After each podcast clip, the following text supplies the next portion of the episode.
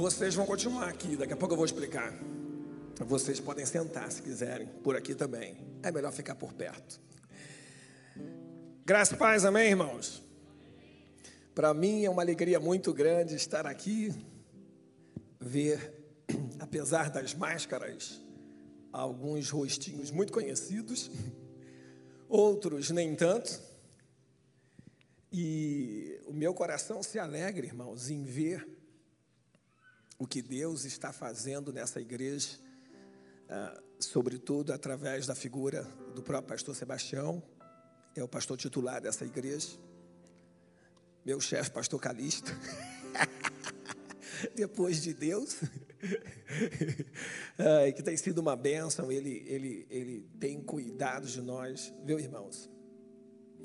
É, vou abrir um parênteses aqui de segundos. Essa igreja só tem permanecido sendo a bênção que tem, porque ela tem permanecido de joelhos dobrados, de olhos molhados e com um coração missionário.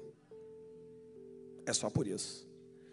Eu sei, e o pastor Sebastião sempre nos ensinou e sempre falou isso. A maioria de vocês chegam aqui seis e meia, mas nós chegamos uma hora antes intercedendo pela sua vida, intercedendo para que o Espírito Santo atraia você.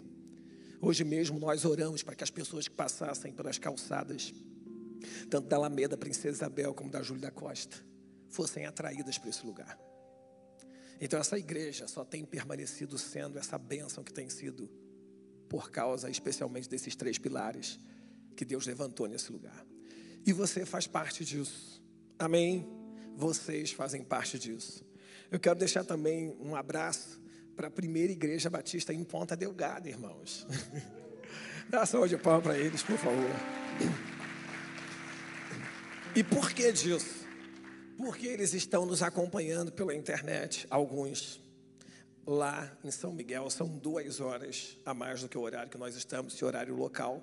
Portanto, são 7h34 aqui, lá 9h34 e há irmãos nos acompanhando pelo YouTube, adorando ao Senhor, cultuando ao Senhor juntamente conosco. Talvez a maioria que esteja aqui nos conheça. Minha linda esposa está ali, não vou pedir para ela ficar em pé, para depois ela não puxar a minha orelha. Mas ela está ali, depois você pode dar um abraço nela. Eu não sou ciumento, fique tranquilo, tenha paz. Nós estamos, nosso filho está ali, eu vou aproveitar. Lucas e Gabi, vem cá só um minutinho, por favor. Por que, que eu vou chamar o Lucas e a, Gabi, aqui? Lucas é nosso filho, Gabi é a nossa filha adotiva. E por que filha adotiva? Lá em casa, eles são pequenos, desde pequenos eu ensinei isso para eles, eles sabem disso. Vem cá, filho. Lá em casa não tem nora, não tem genro, tem filho. Irmãos, nós precisamos aprender isso. E essa menina, ela é linda, ele escolheu bem. Eu não sei se ela escolheu muito bem, não, mas ele escolheu bem. ela, ela é nossa filha. E ela e o Lucas, na verdade, já se casaram no cartório, eles já estão casados. Mas está aqui o convite. E o Lucas pediu que nós fizéssemos isso publicamente, estendêssemos o convite a toda a igreja. No próximo sábado, às quatro horas da tarde, nesse templo, todos vocês estão convidados para estar aqui juntamente conosco celebrando ao Senhor pelo casamento deles dois. Isso aí. Vai, vai, deixa Deus te usar, guria. Irmãos, nós, por uma série de razões, não vamos fazer festa. Mas, como está ali no convite, após, vai ter uma recepção no restaurante. Se você quiser participar conosco, pode procurar o Lucas ou a Gabi depois do culto porque o número é limitado e vocês já sabem por quê. Então não preciso nem dizer. Mas você procure, eles vão dar todas as instruções direitinho. Vocês falem com ele ou com a Simone, vão estar ali depois do culto. Para nós, o que é mais importante é que vocês façam parte da celebração que vai acontecer aqui às quatro horas. Porque é óbvio que a festa, o jantar, essas coisas, elas são importantes, elas marcam. Mas tem algo que é muito mais importante que é a presença do Senhor na sua família, no seu casamento. Então, próximo sábado, às quatro horas, nós esperamos a igreja aqui. Todos vocês são convidados para a celebração do culto de casamento do Lucas e da Gabi. Amém, irmãos? Deus te abençoe. Podem sentar. Muito obrigado por vocês estarem aqui. Irmãos, a palavra que Deus colocou no nosso coração nessa noite é uma. Ah, perdão, antes de falar da palavra. Moza, põe lá, por favor. Eu quero colocar algumas notícias do campo missionário para vocês, daquilo que aconteceu eh, ao longo de 2021. Apesar de pandemia, o contexto em São Miguel, na Ilha dos Açores, é um pouco diferente do contexto aqui. Lá eles são muito mais incisivos e cuida, não que aqui não, não sejamos cuidadosos, somos, mas eles enfatizam muito mais isso. E louvado seja Deus, o índice de óbito por causa dessa doença que tem no nosso no mundo, essa pandemia, o número de óbitos em Açores foi muito baixo, nas nove ilhas. Como estamos a falar de Açores, estamos a falar de nove ilhas, um arquipélago. Nós vivemos na ilha em São Miguel. O que, que aconteceu, dentre outras coisas, no longo desse ano de pandemia lá em São Miguel? Primeiro, projeto Atitude Coração, por acaso, a Laude está aqui. Cadê a Laude? Faz assim, onde é que você está? Ali. Laude, faz assim, levanta aí, Laude. Você não vai ficar com vergonha, não. Depois você não pode puxar a minha orelha mesmo, pode sentar. Irmãos, a Laude, membro dessa igreja, não é isso, filha? E foi nos ajudar lá em Portugal e nos ajudou na implantação desse projeto, ó, que nasceu do coração de Deus, mas que a igreja Batista Alameda é mais do que participante. Amém, irmãos? Viu como é que o que vocês fazem aqui alcança o outro lado do oceano? E aí está, projeto Atitude do Coração, um projeto que ajuda as mulheres física, emocional e espiritualmente a enfrentar e superar o câncer de mama. Aqui nós temos algumas fotos. Irmãos, vocês não têm noção do que Deus está a fazer através desse projeto. Portas estão a ser abertas no hospital, que é extremamente católico, que dificilmente nós conseguiríamos entrar. E continuem a nos ajudar em oração, para que essas portas sejam abertas e nós possamos realizar esse trabalho lá. Mas muitas mulheres já foram tocadas, penso que como aconteceu aqui, mulheres que nem crentes são, mas que se encantaram e se sentiram motivadas e têm trabalhado conosco, ajudando nesse projeto. Uh, próximo projeto, Transformando Vidas, é um projeto muito parecido com Celebrando a Restauração. Penso que alguns irmãos, na verdade, já fizeram esse programa. Nós temos utilizado esse, lá, esse projeto lá e também estamos alcançando vidas para o Senhor através do cuidado emocional, através de princípios bíblicos associados a passos gradativos. Irmãos, tem sido uma bênção aquilo que Deus tem feito. Próximo Culto das mulheres. A Simone talvez fosse mais indicada para falar sobre isso, mas eu vou falar mesmo assim, promovendo vida, evangelização e resgate da identidade da mulher. Então, esse foi o primeiro mozinho, foi o primeiro depois da pandemia.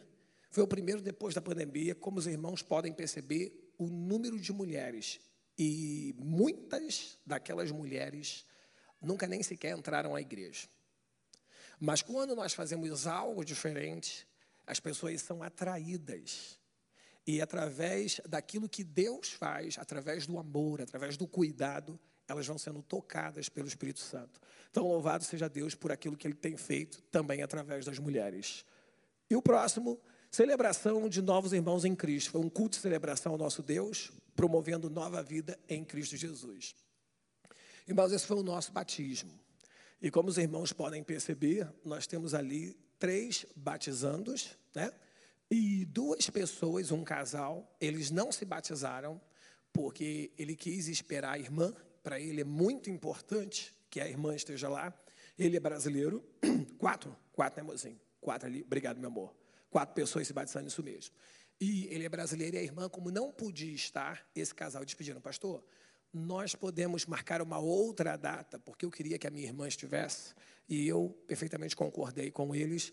Mas ali, irmãos, eu poderia contar a história de um por um.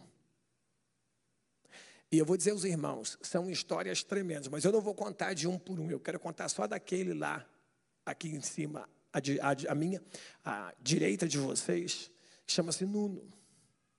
Esse rapaz que está ali também ao meu lado. Mas eu trabalhei na casa desse menino. Um ano. Um ano, literalmente, reformando uma casa, fazendo obra. Quando eu o conheci, ele sempre foi uma bênção. Eu acho até que ele já era crente e não sabia. Mas ele sempre foi uma bênção. E ele gosta muito de música, de música clássica, de música instrumental. E eu brincando com ele, falei assim: não, eu também gosto muito dessas músicas. E ele colocava as músicas. Só que ele descobriu, ele sabia que eu era pastor, e ele começou a descobrir músicas evangélicas que eu gostava. E eu comecei a cantar as músicas com ele, enquanto nós trabalhávamos.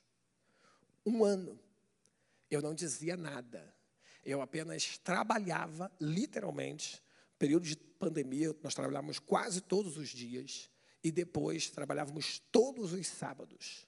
Eu ia para casa dele fazer obra. Irmãos, quando eu vi esse menino se convertendo, e ele fez parte de um programa que não tem fotos aí, chamado Reame, Reaprendendo a Amar. Ele se converteu através do Reame. O dia que eu vi esse menino entregar a vida para Jesus, foi um dia de glória. Porque eles são, ele era também extremamente católico, eles são. E é muito difícil, a realidade que nós vivemos lá é muito difícil.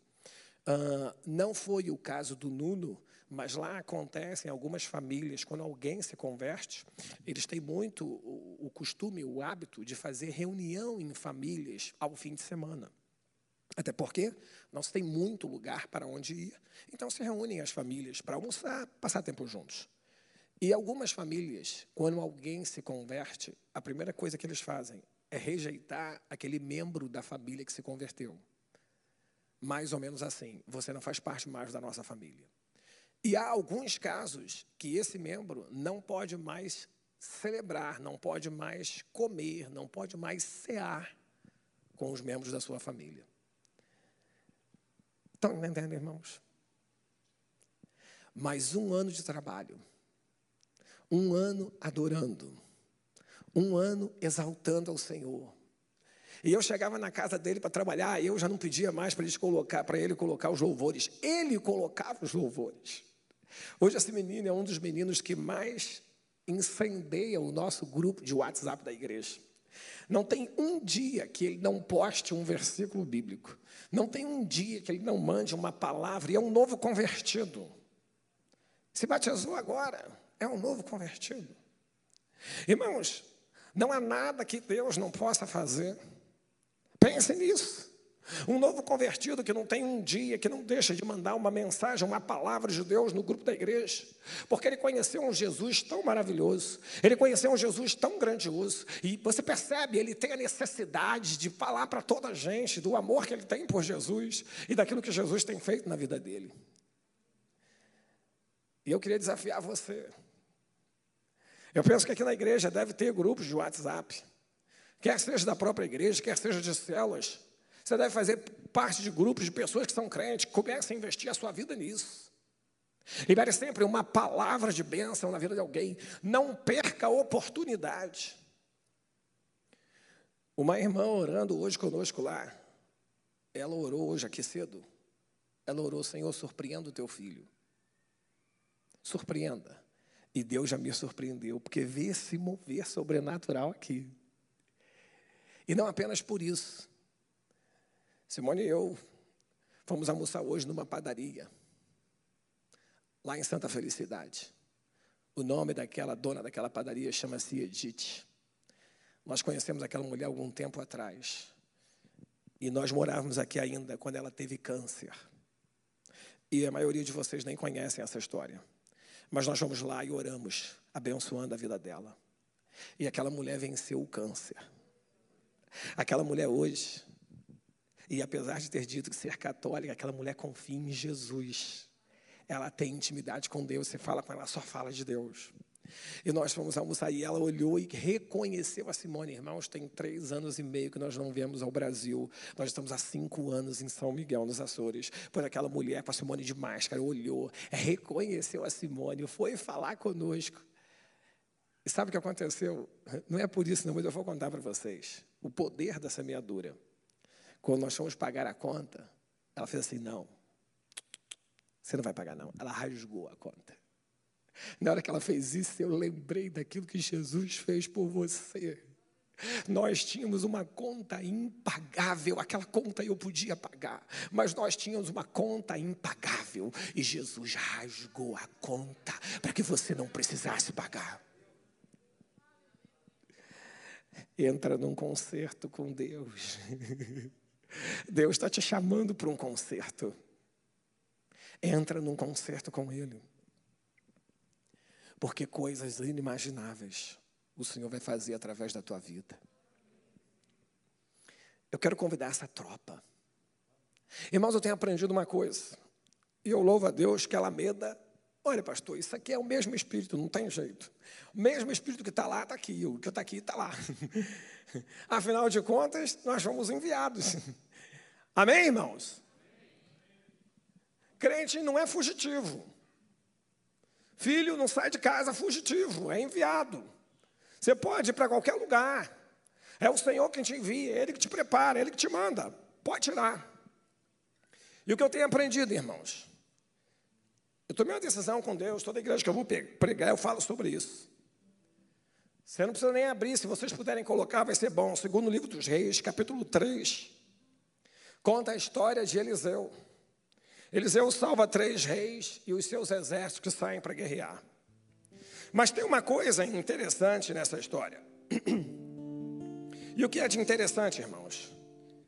Jorão se une a Josafá, mais o rei de Edom, para fazer guerra contra Mesa, um outro rei. E eles começam a ficar angustiados e temerosos, com medo que eles fossem entregues nas mãos dos moabitas que estavam em guerra contra eles. E o rei Josafá diz assim: Não tem nenhum profeta aí não. Tem nenhum homem de Deus que nós possamos consultá-lo. E eu imagino que alguém tem sim, um camarada chamado Eliseu, profeta do Deus vivo. A palavra do Senhor está com ele. E eles mandam chamar o profeta. E no verso 12, ou melhor, é, no verso 12, disse Josafá: está com ele a palavra do Senhor. Então o rei de Israel e Josafá e o rei de Edom desceram. Já está aí?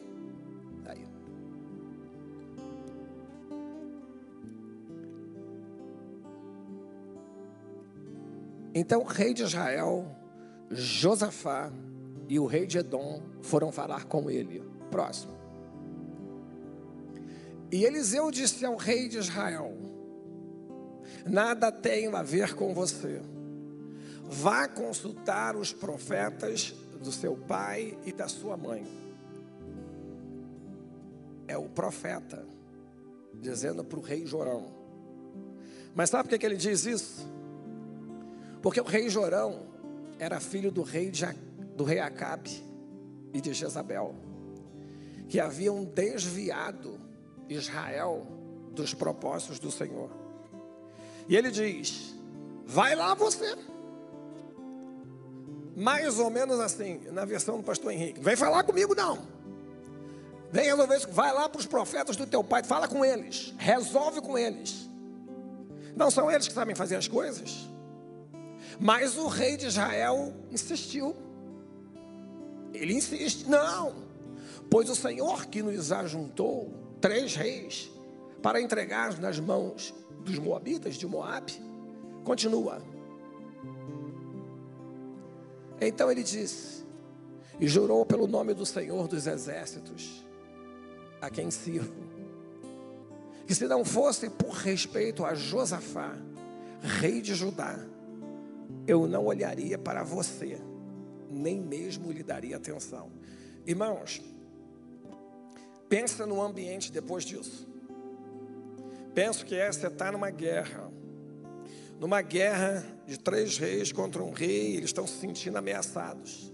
Manda chamar um profeta do Senhor Porque eles acreditam que aquele profeta tem uma palavra do Senhor para que eles possam vencer a guerra. E aquele profeta que vem em nome do Senhor manda eles procurar os profetas da casa do pai e diz assim: Cara, é o seguinte, eu vou falar com você. Se não fosse o rei Josafá aqui, eu nem ia, tu não ia nem ver a minha cara. Tu não estás nem aqui. Pensa no ambiente. Vocês acham que, imaginem que a gente tivesse aqui um ambiente desse terrível, em que houvesse entre nós uma confusão, uma discussão. Pensa no ambiente agora para você ver uma manifestação do poder de Deus. Não tem espaço para manifestação. Mas o Eliseu para e diz assim: agora, na minha versão é tragam-me um tangedor. Nessa é um arpista. E diz o texto que enquanto o arpista, enquanto o tangedor tocava, o poder do Senhor veio sobre Eliseu. Pode colocar. Pode colocar. E ele disse: Assim diz o Senhor: cavem muitas cisternas neste vale. Pois assim diz o Senhor: vocês não verão vento nem chuva, contudo, este vale ficará cheio de água, e vocês, seus rebanhos e seus outros animais beberão. Deixa aí. Irmãos, volta, volta, volta, volta, volta, deixa lá. Irmãos, você vê vento. Vento você não vê, você sente. Chuva, você vê. O que, que Eliseu está dizendo? Vocês não vão sentir. Vocês não vão nem ver. Mas o que Deus vai fazer nesse lugar é algo tão sobrenatural. E o meu convite para você nessa noite, nós vamos adorar. Eu não sei o que, nós vamos adorar, não, Rebeca. Agora você pergunta ao Espírito Santo o que é que Ele quer que nós adoremos. Porque eu quero convidar a igreja mais uma vez nessa noite. E nós vamos adorar o Senhor. Porque não é o que você sente, não é o que você vê, mas é no que você crê, é em quem você crê. E o Espírito Santo de Deus está nesse lugar. E Ele vai ministrar uma palavra ao seu coração. Então, não te preocupes com o que vais sentir, não te preocupes com o que vais ver, mas creia, creia, creia. Creia. Porque eu creio, irmãos. A adoração transforma ambientes. A adoração cura feridos, liberta cativos, ressuscita mortos. Josafá, quando vai numa guerra, ele não coloca o seu exército bélico na frente, na linha de batalha, não. Ele pega aqueles homens que tinham os instrumentos, que tinham as trombetas, e coloca na linha de frente. E aqueles homens começam a tocar: Rei, a trombeta do Senhor vai começar a tocar na tua vida, na tua casa, na tua família.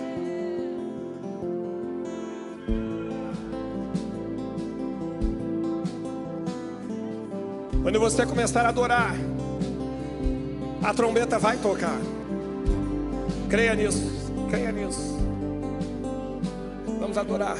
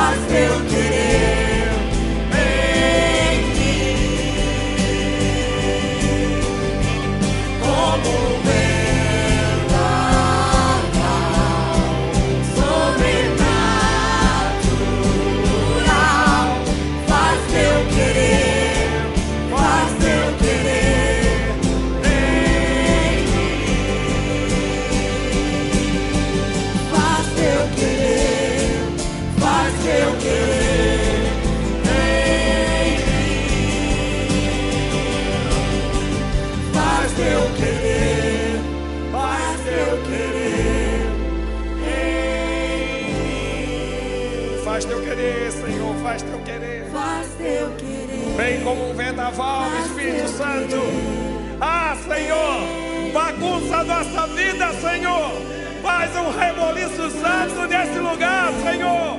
Assim como o Senhor fez naquele vale de ossos secos. E o Senhor usou o profeta Ezequiel para dizer: ressuscita. Ei, ressuscita nessa noite, você que estava morto. Ressuscita, ressuscita, ressuscita. Pai, vento do Espírito, faz teu querer, Senhor. Faz teu querer, Senhor. Manifesta a tua glória nesse lugar, Senhor. Ah, Senhor, apesar de nós, apesar de nós, ministra uma palavra agora, Senhor, de transformação, de cura, de libertação. Faz isso, Senhor. Faz isso, Senhor. Segundo livro das Crônicas, capítulo 15. Então veio o Espírito de Deus sobre Azarias, filho de Obed. Pode continuar tocando. E saiu ao encontro de Asa e disse: Ouvi-me, Asa, e todo Judá e Benjamim. O Senhor está convosco. Enquanto vós está com ele, e se o buscardes, o achareis. Porém, se o deixardes, ele vos deixará. E Israel esteve por muitos dias sem o verdadeiro Deus e sem sacerdote que o ensinasse sem lei. Mas quando na sua angústia se convertia ao Senhor, Deus de Israel e o buscava, o achava. E naqueles tempos não havia paz, nem para o que saía, nem para o que entrava, mas muitas perturbações sobre todos os habitantes daquelas terras. Porque gente contra gente, cidade contra cidade se despedaçavam. Porque Deus os conturbara com toda angústia. Mas esforçai-vos e não desfaleçam as vossas mãos, porque a vossa obra tem uma recompensa. Ouvindo, pois, Asa estas palavras, a profecia do profeta, filho de Obed, esforçou-se e tirou as abominações de toda a terra de Judá e de Benjamim, como também das cidades que tomaram nas montanhas de Efraim, e renovou o altar que estava diante do pórtico do Senhor, e ajuntou a todo Judá e Benjamim, e com eles os estrangeiros de Efraim, de Manassés, de Simeão, porque de Israel vinha a ele em grande número, vendo que o Senhor seu Deus era com ele. E ajuntaram-se em Jerusalém no terceiro mês do ano décimo do reinado de Asa. E no mesmo dia, no mesmo dia, ofereceram em sacrifício ao Senhor do despojo que trouxeram 600 bois, 6 mil ovelhas. Verso 12.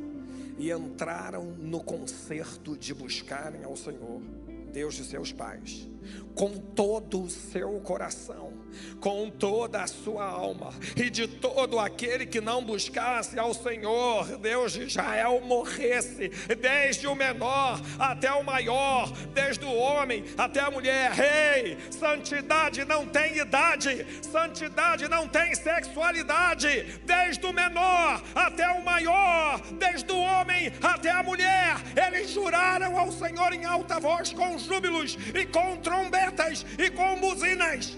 E todo Judá se alegrou deste juramento, porque com todo o seu coração juraram, e com toda a sua vontade o buscaram, e o acharam, e o Senhor lhes deu repouso em redor. Senhor, obrigado pela leitura da tua palavra. Senhor, muito mais do que conhecimento teológico, como temos orado, Senhor. Muito mais do que conhecimento bíblico, nós queremos uma palavra de revelação. Senhor, eu não tenho dúvidas, nós vivemos tempos muito semelhantes a estes que o rei Asa viveu. E eu creio que o Senhor está chamando a tua igreja para entrar num concerto. Senhor, até colocar os pés em Curitiba, eu não sabia que o tema anual dessa igreja era rompendo em fé. Mas o Senhor colocou esse tema no coração do teu filho. E se mesmo, se verdadeiramente essa igreja vai romper em fé, a única forma que tem dessa igreja romper em fé é entrando num concerto com o Senhor. Leva a tua igreja a entrar num concerto, Senhor. Eles não vão entrar num concerto com o pastor Sebastião. Não! Eles não vão entrar num concerto com os seus líderes de célula. Não! Eles não irão entrar num concerto com nenhum homem. O conserto é com o Senhor. Ei, eu não sei se você está afastado da igreja. Eu não sei se você está fraco na fé. Eu não sei se você está desanimado. Eu não sei quem te feriu. Mas quero te dizer uma coisa: o conserto é com Deus, não é com o homem. Entra no concerto. Entra no concerto. Você quer romper em fé?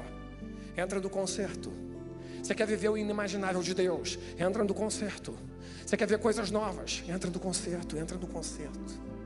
Faz assim, Senhor, nesta noite. Faz assim, Senhor, em nome de Jesus. Vocês podem continuar guerreando. É. Já disseram isso para vocês, Eliezer? Irmãos, essa turma que está aqui não está fazendo fundo musical. Irmãos, isso não é fundo musical, não. Isso é guerra. Isso é batalha. Isso aqui é um exército de levitas que Deus levantou para guerrear. Vocês não fazem contracanto, vocês não fazem segunda voz, vocês guerreiam como os anjos. Irmãos, nós precisamos ter esse entendimento como igreja. Sabe qual é o problema da igreja portuguesa e também da igreja brasileira? Sabe qual é o problema da igreja de modo geral? É, talvez esse seja o seu problema e por isso você está frustrado, você está desanimado, você está angustiado. É porque alguém diz para você que você tem que ser feliz. Não é isso? A sociedade não diz isso para gente? Nós somos criados para ser felizes. Você acredita que Deus te criou para ser feliz? Ei, pastor, eu vou para a igreja porque eu quero ser feliz. Deixa eu te dizer uma coisa. Você acredita que nós estamos numa batalha espiritual? Vocês acreditam nisso? Vocês acreditam que a nossa estada aqui é uma guerra? Irmão, isso aqui não é brincadeira, isso é guerra. Você crê nisso, amém? Amém, irmão? Você crê nisso? Então deixa eu te fazer uma pergunta. Os irmãos sabem, a maioria, que eu sou do Corpo de Fuzileiros Navais. E eu sei muito bem do que eu estou falando. Irmãos, qual a possibilidade, qual a única possibilidade de um soldado sair do campo de batalha vivo? Porque morto ele pode sair de qualquer jeito. Mas qual a única possibilidade de um soldado sair do campo de batalha vivo? Só tem uma: quando a guerra acaba. Agora pensa num soldado no campo de batalha, literalmente. Ei, eu estou aqui para ser feliz. Vocês já viram um soldado em campo de batalha preocupado com felicidade? Alguém já viu isso? Irmãos, eu não fui para a guerra da Bósnia por pouco, mas o meu pelotão foi. E naquele tempo era muito mais complicado que nos dias de hoje. Soldado em campo de batalha não está preocupado em ser feliz. Soldado em campo de batalha está tá preocupado em cumprir um propósito. Porque ele sabe que a única possibilidade que ele tem de sair daquele campo de batalha vitorioso, celebrando, se alegrando, é quando ele vencer a batalha. Deus te chamou para ser um soldado, um comandante, um general de exército, e Ele te colocou no campo de batalha. Então, não fique preocupado em ser feliz, fique preocupado em cumprir um propósito, porque foi para isso que Ele te colocou na tua casa, foi para isso que Ele te colocou nessa família, foi para que você vencesse. Só que para você vencer, você vai precisar entrar num concerto com Ele. Irmãos, o rei Asa entendeu isso. O rei Asa entendeu isso. E por isso, se você observar, tem algumas notas interessantes no texto. A primeira, verso 1. Azarias é tomado pelo Espírito Santo e sai ao encontro de Asa, presta atenção. Sempre Deus vai levantar alguém cheio do Espírito Santo, para enviar sobre a tua vida, para enviar sobre a tua casa, para enviar sobre a tua família, para te despertar, para te animar, para te exortar. Exortar não é chamar atenção, exortar é incentivar. Sempre o Espírito Santo vai levantar alguém. O rei Asa estava vivendo momentos de angústia. Você pode ver pelo texto: em Israel não tinha profeta. Eles não tinham Deus. Observe lá, verso 3. Dá uma olhada. Estava sem o verdadeiro Deus. Estava sem sacerdote. Estava sem lei. Irmãos, o que esse texto nos quer dizer? Durante muito tempo, Israel não tinha a presença de Deus. A maior tragédia para a igreja é se ela perder a presença. Irmãos, essas coisas são muito boas e elas nos ajudam. É muito bom ter um templo confortável, é muito bom. É muito bom você ter, e não é pecado, não. Você tem um carro novo, você tem uma casa bonita, tudo isso é muito bom, mas não é isso que vai fazer a diferença. O que faz a diferença é quando você tem a presença de Deus. E Deus está te chamando para um concerto, porque Ele não quer que você fique sem a presença dEle. Porque se você ficar sem a presença dEle, pode ter certeza, você vai pôr tudo a perder. Está pedindo uma mulher de Deus? A pergunta é simples: És um homem de Deus? Você que é homem, você que é mulher, está pedindo um homem de Deus? A pergunta é simples: És uma mulher de Deus? Se você estiver sem a presença dele, não tem jeito. Israel estava sem a presença de Deus, sem sacerdote, não tinha ensino. Nós sabemos pelas Escrituras, aonde não há profecia, o povo se corrompe. Ei, não é o problema do Brasil, é o problema do mundo. A Europa não é muito diferente, não, irmãos. Só muda de endereço. O ser humano é o mesmo. Tem gente pensando que vai para Portugal ou vai para qualquer outro lugar da Europa e quando chegar lá vai fazer a vida, as coisas vão ser diferentes. Ei, isso é engano, isso é ilusão. Não é o lugar onde você está que faz a diferença, é quem você carrega que faz a diferença. E o que é que você carrega? Não é o lugar, é quem está aqui dentro. Irmãos, preste atenção. Sabe qual foi a maior diferença entre o rei Davi e o rei Saul? Existiam várias, é verdade. Mas para mim existiu uma diferença crucial. Se nós, se nós olharmos do aspecto moral, quem foi pior? Saul ou Davi? Eu vou te ajudar.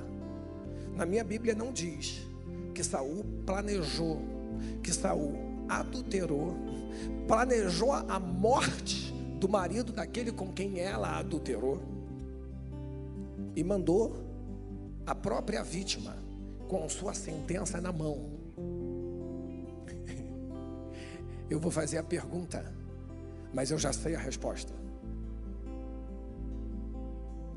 Você que é pai, você que é mãe, você queria um Davi assim para ser seu filho, seu genro? Ninguém ia querer. Irmãos, do aspecto moral, Davi foi pior do que Saul. Mas por que será que Deus perdoou os pecados de Davi, mas não perdoou os pecados de Saul? Por que, que Saul perde o reino? Depois você pode ler, livro dos reis. O profeta Samuel diz para ele, cara, você espera sete dias. E eu vou aí sacrificar com você. E diz o texto que o tempo vai passando. Samuel não chega. O povo começa a debandar. O povo estava sem o verdadeiro Deus. O povo estava sem sacerdote. O povo começa a debandar. Se a sua família estiver sem a presença de Deus, se a sua família estiver sem ensino, ela vai debandar. Que isso, pastor? Está jogando praga? Não, eu estou te dizendo o que vai acontecer, porque está escrito nas Escrituras e a realidade nos mostra isso. Mas o Saul cede à pressão do povo. Ele não quer perder o povo. Então ele vai lá, traga a estola. E ele se veste sacerdote. E começa a exercer um ofício que não era dele.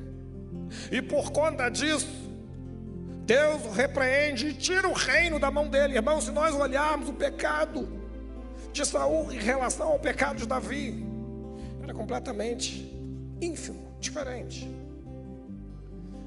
Mas sabe o que acontece? Saul era louco, irmãos. Saul vai, vai consultar uma vidente para tentar segurar o reino, porque ele não queria perder o reino. Davi, quando é confrontado pelo profeta Natan, e depois você pode ler no Salmo 51 a oração que ele faz. Pequei, Senhor. Pequei, fui eu que pequei. O problema é meu. Mas ele diz para Deus assim: Senhor, não me lances fora da tua presença e não retire de mim o teu espírito. Sabe qual é a diferença? A principal diferença entre Saul e Davi? Saul amava mais ao reino que ao rei.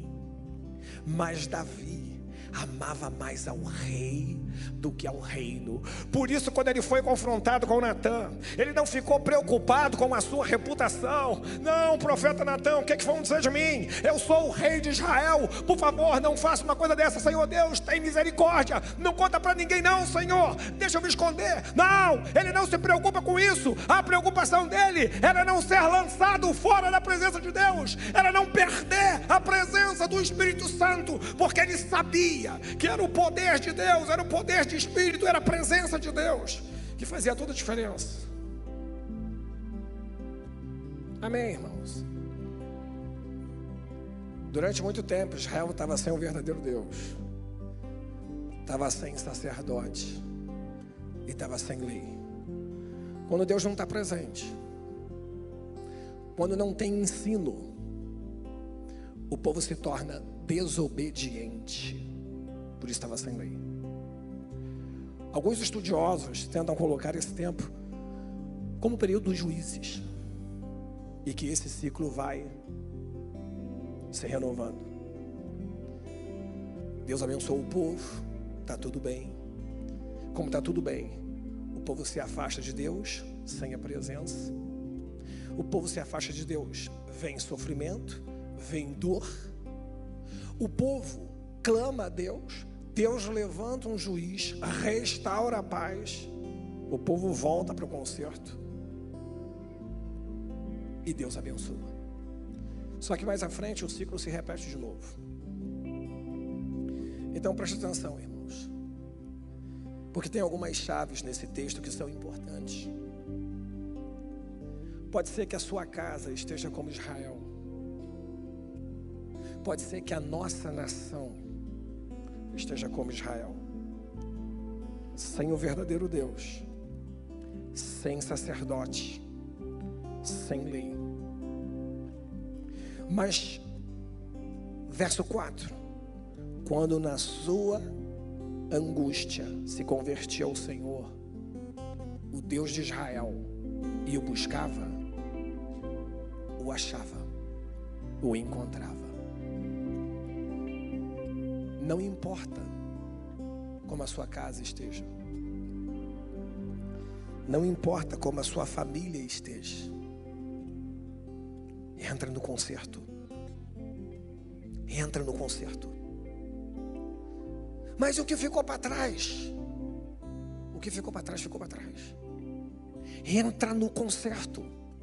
Deus está te chamando. Você quer romper em fé? Você está no início do ano. Ei, é o segundo domingo. É o segundo domingo, não é isso? De 2022. Deus está te chamando de volta para o concerto. Entra no concerto. Não tenha medo. Não se preocupe. Porque todas as vezes que eles se arrependiam, na angústia, na dor, no sofrimento, que eles buscavam ao Senhor, eles o achavam. Agora, se você prestou atenção na leitura, o verso 1 é uma introdução de quem escreve o livro. O verso 2 diz: Quando Asa ouve Azarias e diz para o povo o que fazer. Se você observar versos 3, 4, 5 e 6, é um comentário que o autor do texto fez. Mas no verso 7, é como se Asa estivesse dizendo novamente para o povo: esforçai-vos, não desfaleçam as vossas mãos, porque a vossa obra tem uma recompensa.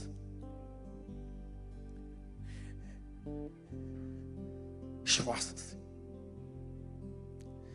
Irmão, Jesus disse que o reino de Deus é tomado pelo esforço.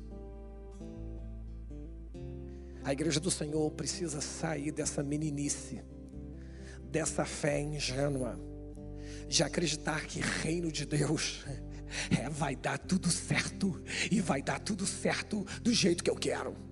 Não. Reino de Deus, lembra? É batalha.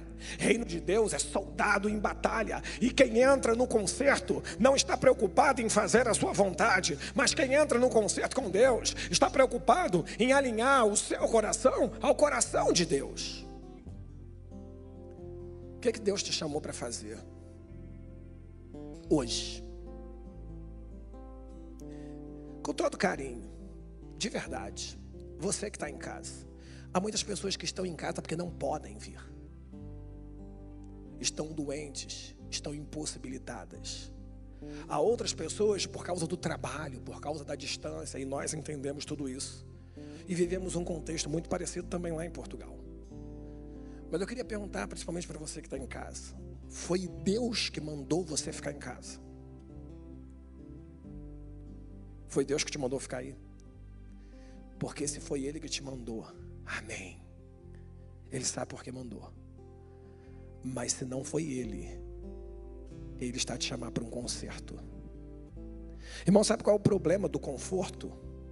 É que o conforto pode nos tirar da visão. Amém, irmãos? Eu não estou querendo dizer que você tem que sofrer. Não tem que sofrer. Nós só não podemos permitir que o conforto nos tire da visão. Eu tenho um amigo, e quando ele passava um momento muito difícil na vida dele, tinha uma Brasília velha, a gente empurrava a Brasília. Ele não tinha dinheiro para consertar o carro.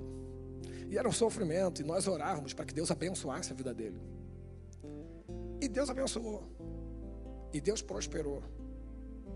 E depois de um certo tempo, ele se distanciou. Rei, hey, não permita que as bênçãos do Senhor se transformem em maldição na sua vida. Porque bênção não é o que você tem. Bênção não é o que você ganha. Bênção não é a sua conta bancária. Bênção não são os bens espirituais. Bênção, Deuteronômio capítulo 28, está relacionada à presença dEle. Bênção é presença. E esse amigo, durante algum tempo, andou distante. Mas louvado seja Deus, que ele renovou o concerto. Então não há problema nenhum em você prosperar. O problema é quando nós permitimos que a prosperidade nos desvie da presença. Porque qual é a recompensa? E o último verso que nós lemos aqui, o 7, diz que tem uma recompensa. E a recompensa está no verso 15, o último que nós lemos do texto. Todo Judá se alegrou deste juramento, porque com todo o seu coração e com toda a sua vontade buscaram e acharam. E com o coração você jura, mas com a vontade, com a disposição, você busca. Amém, irmãos? Você entendeu? Eu não busco a Deus com o coração. A busca nasce no coração, mas eu busco com a disposição. Tem muita gente dizendo por aí: não, eu tenho relacionamento com Deus. Eu falo com Deus todo dia. Deus fala comigo todo dia. E eu perguntei para uma pessoa: Amém. E o que que esse relacionamento com Deus tem mudado a tua vida? Você fala com Deus todo dia? Você tem intimidade com Ele? Glória a Deus, aleluia! Mas como esse relacionamento te tem transformado? Irmãos, quando nós entramos num concerto com Deus, não tem mais a nossa vontade. Amém, irmãos? Por que, que às vezes a gente fica de mimimi? Por que, que às vezes a gente faz biquinho? Por que às vezes a gente questiona? E aí você questiona o pastor, você questiona a igreja, você questiona um monte de coisa. Ei! Se você entrar no concerto com Deus, você vai estar tão ocupado com as coisas de Deus, tão preocupado, que não vai dar tempo. Irmãos, nós não temos tempo para mimimi. Nós não temos tempo para ficar discutindo, brigando. O tempo urge. A igreja precisa se posicionar e entrar num concerto. Essa é a única forma, irmãos, que nós temos de romper em fé. É entrando num concerto com Deus. Porque a recompensa é a paz, é o descanso que o próprio Deus vai nos conceder. Talvez alguns pensem pastor, isso é loucura. Então você está dizendo que o tempo que nós vemos hoje é parecido com esse tempo. E se nós olharmos, não é. O mundo hoje está sem Deus. O mundo hoje está sem sacerdote. Não tem ensino, não tem profecia, não tem palavra. E o mundo é desobediente em relação às coisas de Deus. É não é verdade, irmãos? É verdade. E como é que nós vamos ter paz? Mas se o mundo está assim, como é que é esse negócio, pastor? Sabe de que eu me lembro? Quando eu falo sobre isso, eu lembro do profeta Jeremias. Irmãos, o profeta Jeremias entrou num concerto com Deus. E é muito engraçado, você pode acompanhar isso pelo livro. Tem um determinado momento que ele diz para Deus: O Senhor me iludiu iludido fiquei. Mas ele não se desvia do concerto. E tudo aquilo que Jeremias profetizou a respeito de Israel, de fato aconteceu. O povo foi levado cativo para a Babilônia. Filho rei, os filhos do rei Zedequias foram mortos e a última coisa que Zedequias viu foi exatamente isso, porque o rei Nabucodonosor matou os filhos na frente dele e depois furou os olhos dele. Tudo do jeito que Jeremias falou. Ou seja, a profecia de Jeremias não mudou o destino daquela nação. Mas por que, que não mudou o destino daquela nação? Porque aquela nação permaneceu sem Deus, sem ensino e desobediente. Mas o que me encanta em Deus é essa capacidade que Deus tem de amar e de restaurar concertos. E é por isso que Ele trouxe você aqui nessa noite. Porque Ele quer restaurar o um concerto com você. Sabia disso? E naquele momento que Israel é levado cativo, Jeremias está lá, Por causa, inclusive, dos profetas do rei de Israel, ele está lá preso no calabouço, lançado na prisão. E quando Nabucodonosor conquista, destrói Jerusalém, ele dá uma ordem para o capitão da guarda, chamado Nebuzaradã. Diz para ele assim: Cara, quando chegar na cidade, você pergunta por um tal de Jeremias. Tem um cara lá que se chama Jeremias. E esse cara foi o único que profetizou a verdade que o Deus desse povo ia fazer. Ele foi o único que disse o que realmente ia acontecer. Ele foi o único. Tudo bem, Nabucodonosor não disse desse jeito, mas eu vou dizer do meu jeito. Ele foi o único que permaneceu no concerto. Ele não desistiu do concerto, ele permaneceu. E diz o texto: e depois que Nebuzaradã destrói toda a cidade, taca fogo em tudo, ele desce lá, ele tira as cadeias das mãos de Jeremias e pergunta para Jeremias onde é que ele quer ficar. Ei, se você permanecer fiel, firme no concerto, Pode até ser que a nossa nação não mude, pode até ser que esse mundo não mude, pode até ser que esse mundo se perca, mas quando isso acontecer, se você permanecer fiel, Deus vai enviar o próprio inimigo para desatar as suas cadeias, para te libertar e para te dizer: Ei, filho amado, vem, vem para junto do Pai. Entra no concerto. Você precisa entrar no concerto. Irmãos, e por isso de manhã eu disse que se eu pudesse colocar um título nesse sermão, eu colocaria Entra no concerto e três pontinhos. Porque eu quero te dizer mais uma coisa. Não basta só entrar no concerto. Poxa, pastor, você falou isso o tempo todo. E agora está dizendo que não é só isso? É. Porque se eu dissesse tudo no início, você ia correr e ir embora. Não ia nem me ouvir. Vocês iam desistir no meio da mensagem. Mas não, não adianta só entrar no concerto. Tem que permanecer nele. Amém. Entre no concerto e permaneça no concerto. Sabe por quê, irmãos? Segundo o livro das Crônicas, capítulo 16, narra uma história triste, a partir do verso 11. Eis que os atos de Asa, tanto os primeiros como os últimos, estão escritos no livro da história dos reis de Israel e Judá. E caiu Asa, verso 12, e caiu Asa doente de seus pés, no ano trigésimo nono do seu reinado.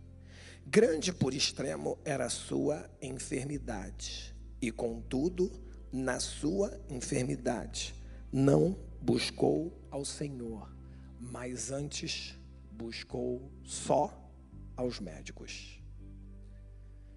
Você precisa entrar num concerto e não sair mais dele. Irmãos, o rei Asa foi um rei bom. Ele destruiu os altares. Não destruiu todos, é verdade. Mas ele destruiu os altares. Ele acabou com a idolatria em Israel. Mas no final da vida dele,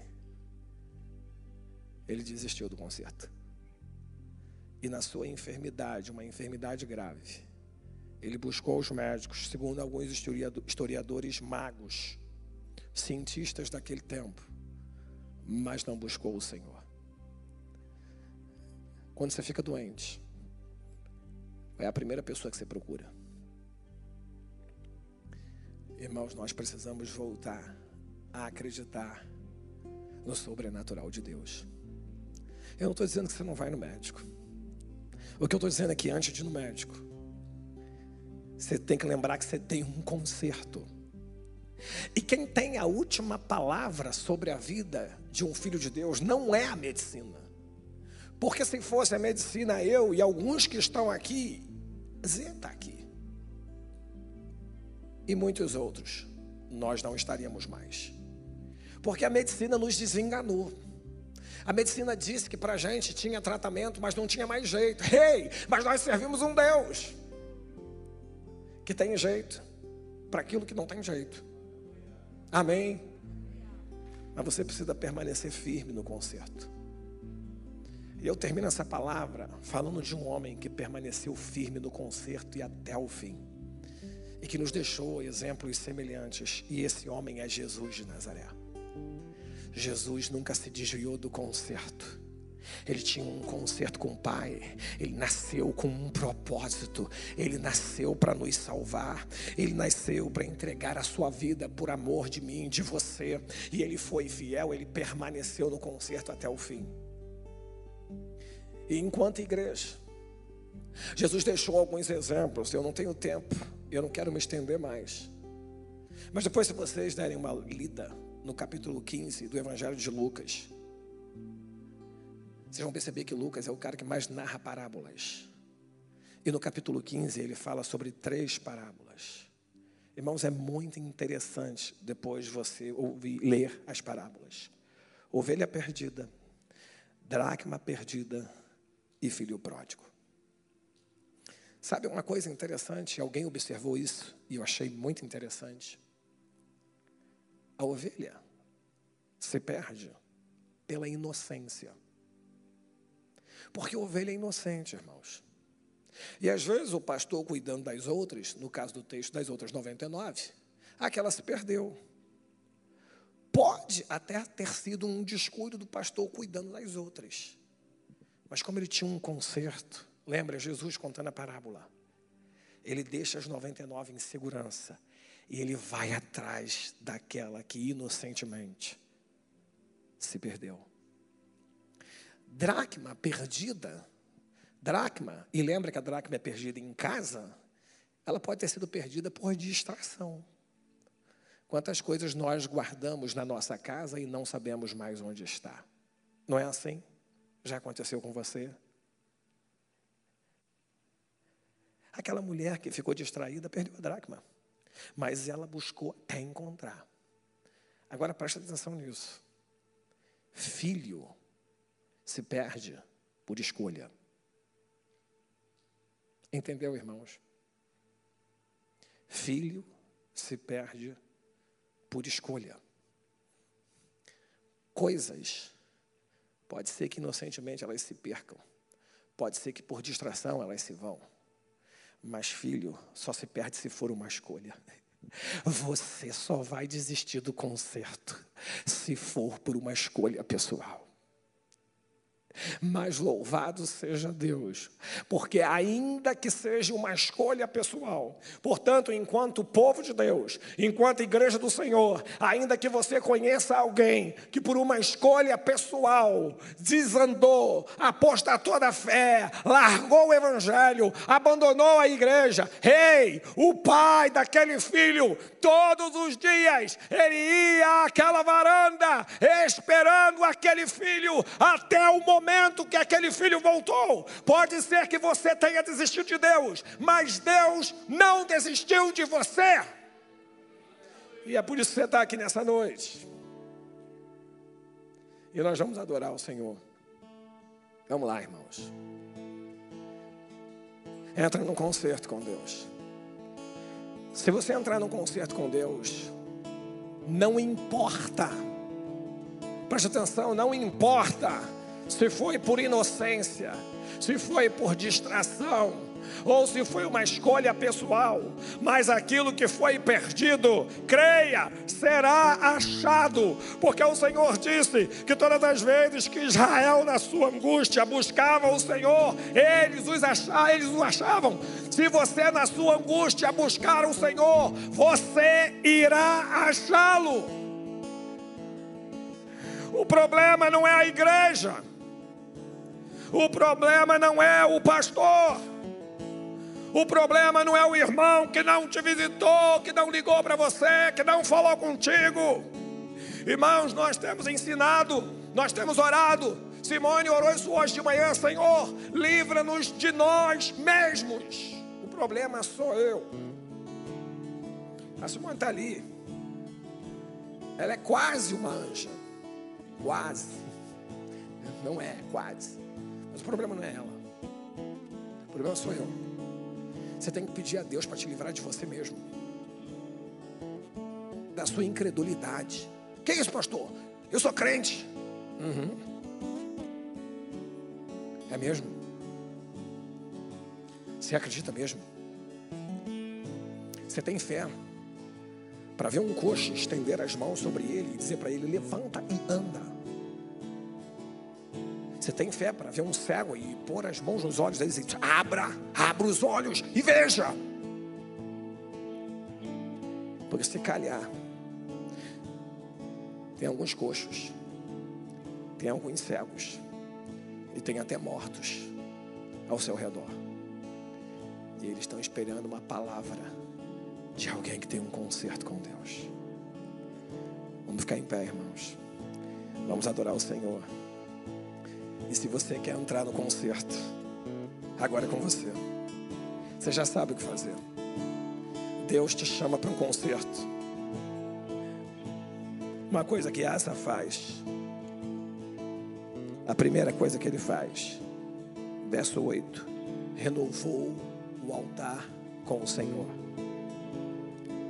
Se você quer entrar num concerto, você precisa renovar o altar. E o lugar de renovar o altar é no altar. Vamos adorar o Senhor. Pastor Sebastião, pode vir, pastorzão.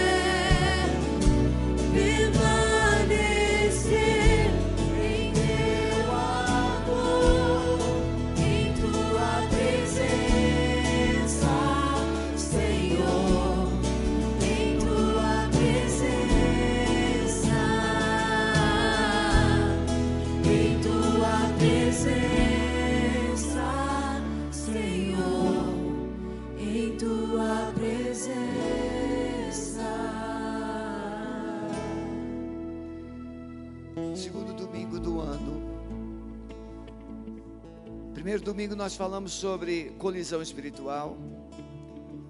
Hoje pela manhã, Deus nos confrontou com escolhas.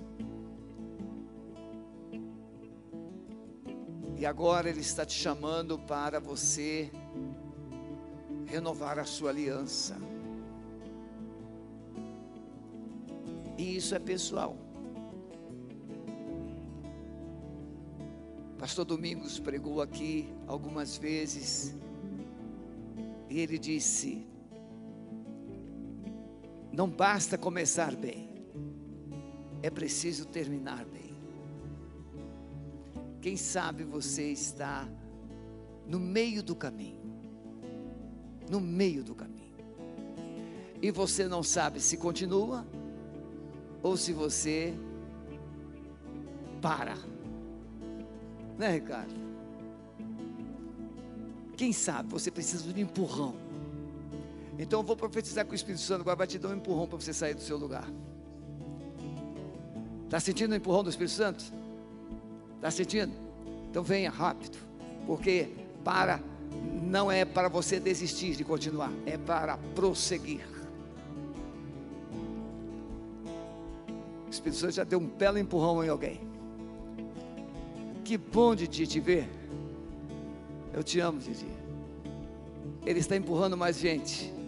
Está empurrando mais você. Sabe por que ele está te empurrando? Porque você está empacado. E às vezes nós nos empacamos.